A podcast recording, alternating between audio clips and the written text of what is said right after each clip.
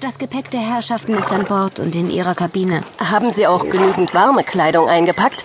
Schottland soll ja recht kühl sein zu dieser Jahreszeit. Ja, Milady. Dann wollen wir an Bord gehen. Wo ist mein Gemahl? Er ist vorn und hilft dem ersten Offizier. Hector bereitet wohl einige Probleme. Hector. Mein Hector? Der ist doch so genügsam. Natürlich, Milady, dennoch. Kommen Sie. Ähm, Darling, was ist hier los? Was hat mein Goldstück? Ach, tja, da bin ich selbst überfragt. Er gebärdet sich, als ginge es ums Leben. Gib mir die Leine. Bitte, wie du meinst. Seien Sie vorsichtig, Milady. Er ist sehr, sehr aufgeregt. Na komm, mein Junge. Wir gehen zusammen an Bord, ja? In Schottland wird es dir gefallen. Endlose Hügel, in denen du herumstreunern darfst. Jetzt sträub dich doch nicht so. Darling, hat er dich etwa gebissen? Ja, ich meine nein. Er hat nur nach mir geschnappt, meine Hand aber verfehlt. Aber was ist nur los mit ihm? Also, er benimmt sich ja wie toll. Äh, Hector, tollwütig? Auf einmal? Bitte geh mit Millie schon mal an Bord. Ich werde nach Hector suchen. Ich werde Ihnen dabei helfen. Aber seid vorsichtig mit ihm. Er tut doch sonst keiner Fliege etwas zuleide. Ja, sonst. Kommen Sie, Anderson.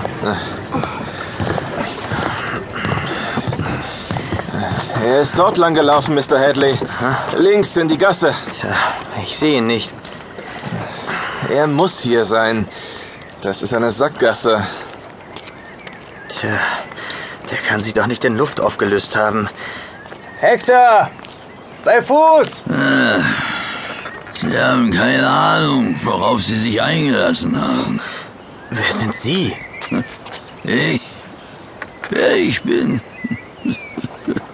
Niemand. Das ist Dickens. Der ist harmlos. Lebt seit ich denken kann hier in den Docks.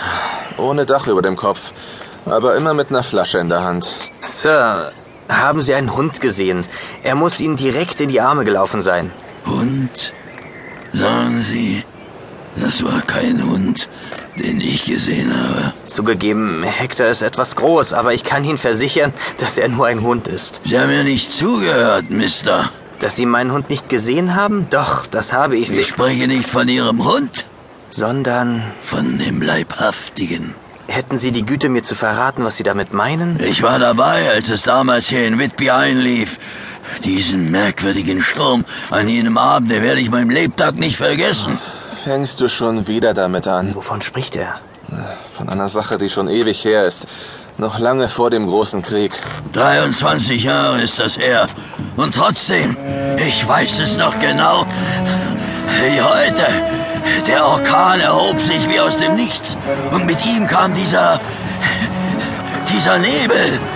Stürme sind ja wirklich nichts Ungewöhnliches, aber. aber der war es. Bei Gott, der war es. Plötzlich tauchte dieses Schiff auf. Voll aufgetakelt. Alle Segel waren gesetzt. Und es hielt direkt auf die Klippen zu. Jeden Moment mussten die Wellen es in Stücke reißen. Da drehte es plötzlich ab und verschwand im Nebel und der Dunkelheit.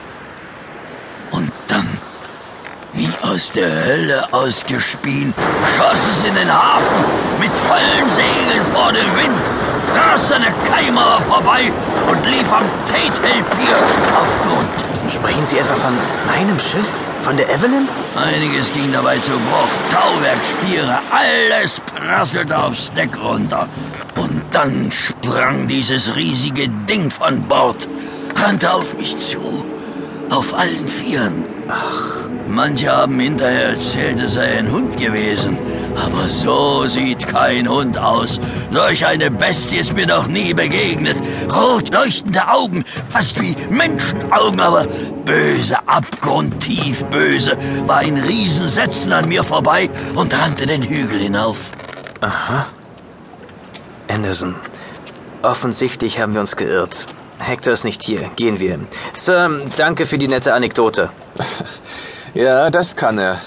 Für einen Whisky spinnt er Ihnen das dickste Seemannsgarn. Nicht eine lebende Seele war an Bord.